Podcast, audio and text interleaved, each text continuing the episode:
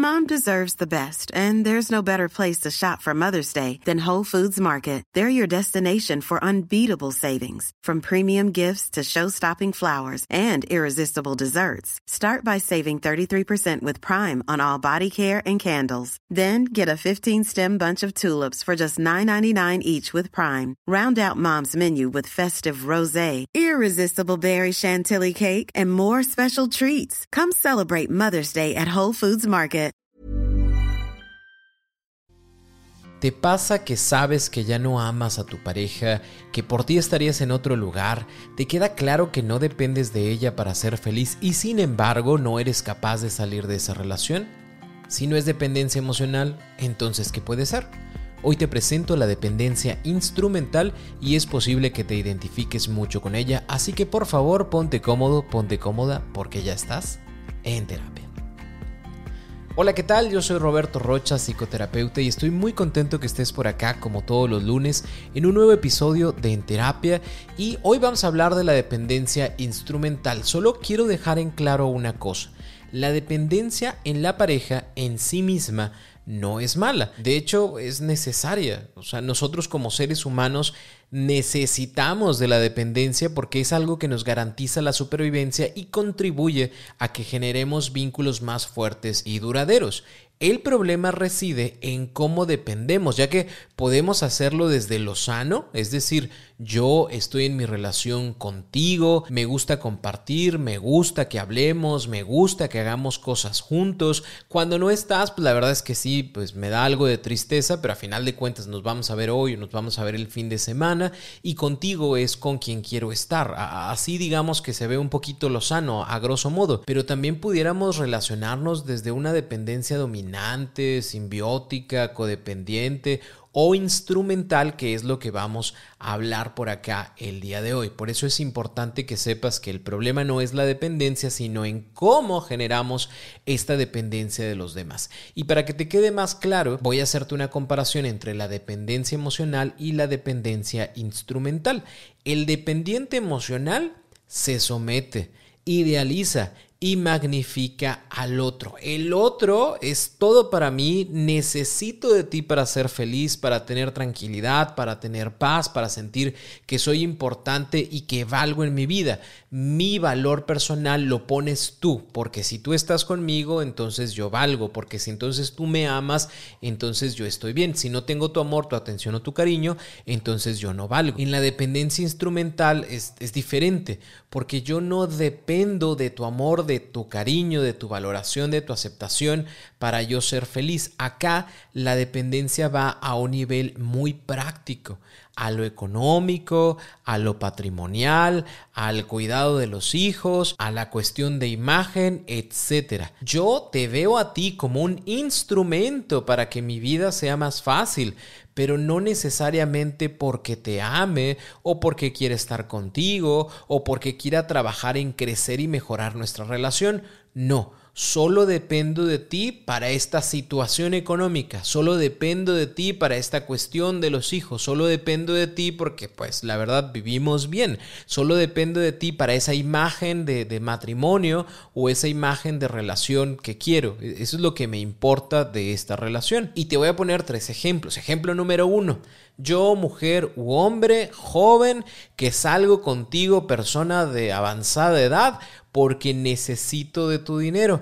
No te amo, no me voy a casar contigo, pero te necesito. Bueno, necesito tu dinero o tu estatus y por eso, aunque tengo ofertas amorosas de personas de mi edad o con quien sí puedo hacer una relación, no las tengo porque ellas no tienen el poder económico que tú sí tienes, persona de edad avanzada. Ejemplo 2, yo mujer u hombre que trabajo y que amo mi trabajo, me apasiona mi trabajo, pero lamentablemente pues no me da el tiempo de cuidar a mis hijos y yo no los quiero dejar en la guardería ni sacrificar mi trabajo me quedo contigo, persona que no amo, con quien puedo tener cordialidad, pero que no me interesa mejorar aspectos de la relación porque gracias a ti, ya que tú te quedas cuidando a los niños, yo puedo seguir con el trabajo de mis sueños.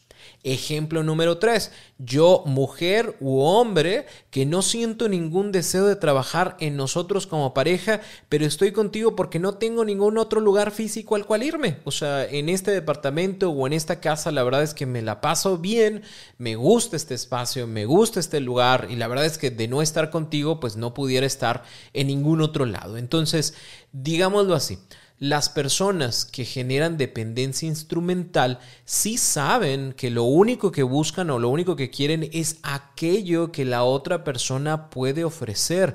Puedo no quererte, a lo mejor no te odio, tampoco te trato mal, la verdad, puedo ser una buena persona contigo, puedo ser muy cordial, pero lo que me dolería perder es esa capacidad económica, o lo que me dolería perder es ese lugar en el que vivo, o lo que me dolería perder es eh, la forma en la que tú te comportas con mi familia, o la imagen, o el estatus, o el cuidado que le das a mis hijos. Eso es lo que me duele perder y por eso me quedo contigo. Dependo no de ti, sino de lo que ofreces. Te veo consciente o inconscientemente como alguien que necesito para yo estar bien, para alcanzar una meta, para tener una buena vida. Y podría parecer que lo que se hace es un acto egoísta, pero no, en la mayoría de los casos la dependencia instrumental funciona como un intercambio de bienes. Tú me das dinero, yo te doy sexo. Tú cuidas a los niños, yo proveo económicamente la casa. Tú me das techo, yo me encargo de la limpieza. Es decir, estoy ofreciendo algo a la otra persona porque pues también, o sea, no es de a gratis. Yo no creo ni pienso que, que nada más así como que por bonito, por bonita me lo tienes que dar. Yo también hago algo, yo también pongo algo que nos mantiene unidos, pero es ese dinero o es ese espacio o es esa casa o es ese estatus. Si no estuviese ese estatus, esa casa, esos hijos, ese dinero, es muy probable que yo no estaría aquí.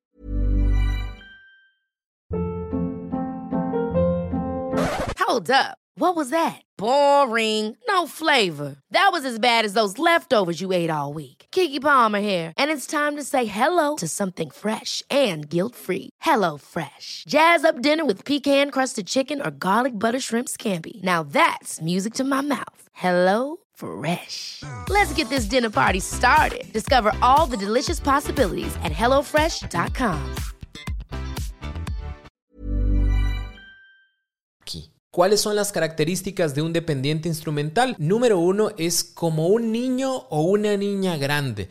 Carece totalmente de autonomía y determinación para hacer por sí mismo las cosas. ¿Por qué? Porque cree que los demás deben ofrecerle protección y cuidados. Yo no puedo hacerlo por mí mismo. Hazlo tú, ayúdame tú, financiame tú, acompáñame tú. Tú eres la persona que me va a ayudar a alcanzar lo que yo deseo porque yo no siento que pueda hacerlo por mi cuenta o bien porque probablemente sea más fácil hacerlo contigo que sin ti. Característica número dos, en su mayoría estas personas fueron sobreprotegidas desde muy temprana edad y por eso piensa que los demás están ahí para ofrecerme. Lamentablemente en muchos casos la sobreprotección está directamente relacionada con esta herida de rechazo, ¿no? Es como yo no siento que seas capaz, por eso te protejo y te cuido. Yo no siento que la vayas a armar, por eso te cuido y te protejo. Y entonces, ¿qué pasa? Que estos niños, niñas van creciendo con esta sensación de no soy capaz, no tengo la mente para hacer ese tipo de cosas, pero hay otras personas que lo pueden hacer por mí o que me pueden ayudar a yo poder alcanzar aquello que deseo. Entonces este niño niña sobreprotegido continúa siendo sobreprotegido por otra persona adulta que le ofrece y que le da lo que piensa que por sí mismo, por sí misma no puede generar. Característica número 3, sus relaciones comúnmente son largas pero carentes de crecimiento. Podemos estar juntos 5, 6, 10 años, a lo mejor juntos hasta que Diosito dijo ya no más, pero no están creciendo. O sea, están ahí. ¿Por qué? Porque pues la casa es del Señor, ¿no? Y pues no me voy a ir de este lugar. Estoy ahí porque esta persona ofrece una cuestión económica, ¿no? Que me hace sentir bien y me regala el celular y me regala las perlas de la Virgen y nos vamos de viaje y demás. No se termina la relación aunque no me vaya a quedar en ella, aunque no crezca en ella, pero pues sigo recibiendo eso que me hace sentir bien. Entonces por eso estas relaciones pueden ser sumamente largas. Característica número cuatro, no dependen emocionalmente de sus parejas. O sea, no es como yo necesito de ti para sentirme feliz y contento y contenta porque tu amor y tu atención y tu cariño me va a hacer a mí saber que tengo un valor, ¿no? Y por eso te necesito. Acá no, acá esas necesidades emocionales las pueden satisfacer con otras personas, ya sea amistades, ya sea familia, ya sea hijos o ya sea amantes. ¿Por qué? Porque sí se pueden dar la oportunidad de tener relaciones alternas ¿En base a qué? Lo vuelvo a mencionar, como la dependencia no es emocional, no es como que te necesito y necesito que me ames y por eso me entrego enteramente a ti. Acá no, acá es como de, bueno, tú, tú me provees económicamente, pero hay alguien más que me puede proveer en una cuestión amorosa, cariñosa o sexual, ¿no? No necesariamente tienes que ser tú. O bien lo puedo hacer a través de nuestros hijos y eso ha sucedido por muchos años, ¿no? Es como todo este amor y este cariño que no recibo de mi pareja, que no busco de mi mi pareja, porque la verdad es que son muchos conflictos y es mucho problema, si lo encuentro en mis hijos. Y soy excelente padre o excelente madre precisamente porque de ahí yo voy cubriendo esta necesidad de, de amor y de cariño. No lo hago con mi pareja, no lo hago con él o con ella, lo hago a través de estas otras personas. Y característica número 5, se siente responsable de contribuir con lo que le toca siempre y cuando la otra persona dé lo que se espera. Yo voy a cuidar, a limpiar, a, dar esta parte sexual siempre y cuando tú, tú estés cumpliendo con lo que te toca, ¿no? O sea, porque el día de mañana que, que tú me provees económicamente, ya no lo haces, pues, pues, eh, ¿no? O sea, voy a buscar otra persona que sí lo haga y yo seguiré dando esto que ya daba. Si el día de mañana tú ya no tienes el estatus que a mí me hace sentir bien, porque a final de cuentas eres la persona más conocida de la facultad, de la universidad o de no sé dónde, pero ahora ya no eres porque tuviste un problema o algo, yo ya no voy a estar contigo, porque ya no me ofreces a mí esa imagen buena, bonita, poderosa de, de, ser la persona que te acompaña. Entonces voy a buscar a la nueva persona que sea la imagen de la universidad. No sé si me explico, o sea, yo sí voy a poner y yo me voy a comprometer siempre y cuando tú sigas dando lo mismo, que, que para que quede todavía mucho más claro, a diferencia del dependiente emocional, el dependiente emocional va a seguir dando, esperando que le caiga una migajita de pan en algún momento. El dependiente instrumental no. O sea, si nuestro contrato no escrito, no hablado y que se queda única y exclusivamente en la mente de nosotros es, mientras yo doy dinero, pues yo pongo esta parte de sexualidad o esta parte de cuidado o esta parte de lo que sea, se mantiene. Sí, lo pones, pero si no lo pones, entonces ahí termina nuestra relación. Ahora, ¿qué podemos hacer si me doy cuenta con esto de que yo soy esa persona que se relaciona desde la dependencia instrumental? Dos cosas. La primera, hay que trabajar en la autoestima, en la autonomía y en la determinación. ¿Por qué? Porque si yo no voy trabajando en estas cosas, el día de mañana voy a meterme de nuevo en otra relación igual en donde yo dependo de que tú me ofrezcas eso que actualmente no sé o no creo que pueda generar por mi cuenta. Probablemente tenga que ver con esta parte del dinero, ¿sabes? O sea, esa otra persona que viene a mi vida y me ofrece dinero y que yo, bueno, pues solo tengo que ser guapo, guapa, bonito, bonita y verme bien y ofrecer esta parte sexual, bueno, pues, pues ok, ahora, ¿qué voy a hacer yo por mi cuenta? Creo que sería un buen momento para poder entenderle más o menos a ese rollo de los negocios, ver yo también qué puedo ofrecer o qué puedo vender o en dónde me puedo meter a trabajar ¿Para qué? Para que el día de mañana mi sustento económico sea yo y no necesite andarme yo como que vendiendo a la otra persona para que me ofrezca, porque ahora soy yo quien sé que puedo hacerme cargo de mí mismo. Y, y este es un punto sumamente importante, porque si yo no logro generar este cambio en mí de lo que yo puedo hacer por mi cuenta, voy a volverme a meter a relaciones como estas, que lo único que van a generar es que me pase la bolita de un lado para otro y y otra vez en algún momento la otra persona pudiera ya no querer generar este tipo de situaciones para mí y entonces voy a tener que buscar otra persona, ¿no? Entonces por eso es importante trabajar en la autoestima, la autonomía y la determinación. Y el punto número dos, si tú deseas continuar con esta relación porque no quieres terminarla, de igual manera hay que tomar en consideración ¿Qué te hace creer o qué te hace pensar que esa otra persona debería de ser él o la proveedora de ese tipo de situaciones. O sea, la otra persona sí es un soporte, es un acompañamiento, es tu pareja y va a estar ahí para apoyarte, pero no va a estar ahí para darte todo lo que tú necesitas. Ya son otros tiempos en donde tú, yo, todos tenemos la capacidad y la obligación y la responsabilidad de buscar por nosotros mismos maneras de ser felices, maneras de contribuir, maneras de generar y no tener que estar sometidos a esta dependencia instrumental, ¿no? Que a final de cuentas sí gano, pero, pero gano si pongo, ¿no? Y si no pongo, la otra persona probablemente no ponga y si la otra persona no pone, pues ya no somos nada. Por eso es importante que nosotros seamos conscientes de este tipo de situaciones y que si yo decido quedarme en esta relación, pues tengo que aprender a hacerlo por mi cuenta. El trabajo de la autoestima, de la autonomía y de la determinación es igual. Si me quedo o si me voy, eso tiene que existir sí o sí. ¿Y qué pasa si yo soy esa persona que se relaciona con alguien que depende instrumentalmente? Bueno, tres puntos. Número uno, yo voy a ayudarle a mi pareja a que sepa y que haga conciencia del tipo de relación que tenemos. No le voy a decir, ay, es que eres bien egoísta porque tú me das esto, porque a final de cuentas, si esta persona se está relacionando conmigo desde esta dependencia instrumental, es porque yo también tengo una ganancia con esto, ¿no? Entonces, hagamos conciencia que nuestra relación puede ser mejor, que podemos hacer otras cosas, que podemos contribuir a nuestro crecimiento, que podemos ahora sí ser conscientes de que, bueno, yo estaba otorgando esta cuestión económica o yo estaba otorgando esta cuestión patrimonial y lo puedo seguir haciendo porque es algo que yo considero que, que no voy a quitar porque considero que es bueno y es positivo, pero que ya no se haga única y exclusivamente por eso, sino vamos a crear situaciones y retos para nosotros que nos hagan crecer como pareja, como qué, como el hecho de generar ahora sí por nosotros juntos un negocio o como el hecho de empezar a generar retos de vacaciones para nosotros que nosotros vamos a conseguir y que nosotros vamos a pagar y que nosotros nos vamos a hacer responsables de ellas.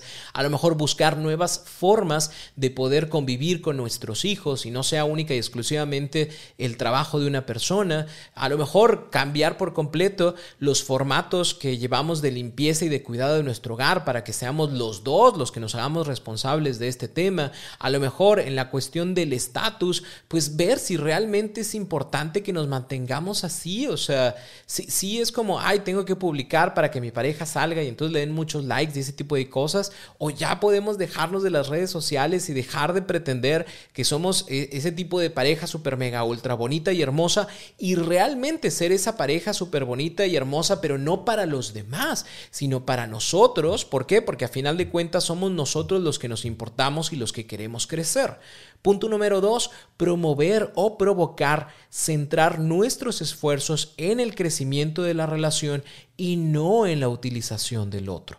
Vamos a hacer un cambio en nuestra conciencia para que ya no hagamos las cosas única y exclusivamente para que la otra persona o yo salgamos con una ganancia de esto, sino que realmente quien gane sea la relación. Y punto número tres, si la otra persona, haciendo consciente este tema, no desea continuar con la relación, pues no nos queda más que aceptarlo y no generar codependencia. ¿Y a qué nos referimos con esto? Es como, ah, sí, pues ya hablamos acerca de, he notado que pues a mí nada más me quieres cuando sale el nuevo iPhone, ¿no? O sea, y lo demás, pues ya casi no me buscas o ya casi no me ves. Oye, pues la verdad es que yo sí quiero tener una relación seria contigo, ¿no? O sea, yo sí quiero estar bien.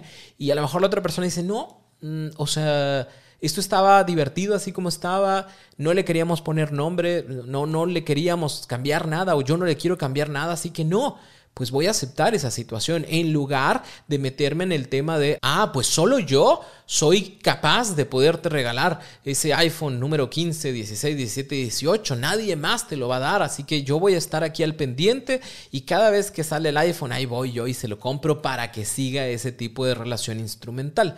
Yo tengo que entender que si la otra persona no quiere o si la otra persona tal vez dejó de querer o dejó de amar o dejó de, luchar por nuestra relación desde hace mucho tiempo y lo único que nos mantiene es lo instrumental y ahora que lo hacemos consciente la otra persona dice no quiero porque no me interesa crecer esto, porque no me interesa hacer las cosas diferentes, aceptarlo Es doloroso, sí, y sobre todo por el hecho de darnos cuenta de que a veces sí nos convertimos en esta cosa o en este instrumento del otro para conseguir aquello que desea o aquello que busca, pero no como parte de un plan, eh, no como parte de ser pareja, sino como parte de una situación en donde se gana una persona, en donde una persona gana y no los dos.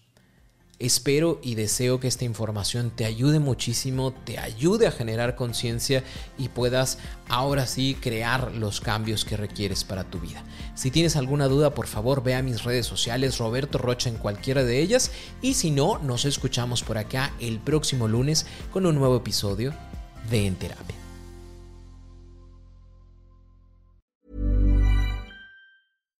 Deserves the best, and there's no better place to shop for Mother's Day than Whole Foods Market. They're your destination for unbeatable savings, from premium gifts to show-stopping flowers and irresistible desserts. Start by saving 33% with Prime on all body care and candles. Then get a 15-stem bunch of tulips for just $9.99 each with Prime. Round out Mom's menu with festive rosé, irresistible berry chantilly cake, and more special treats. Come celebrate Mother's Day at Whole Foods Market.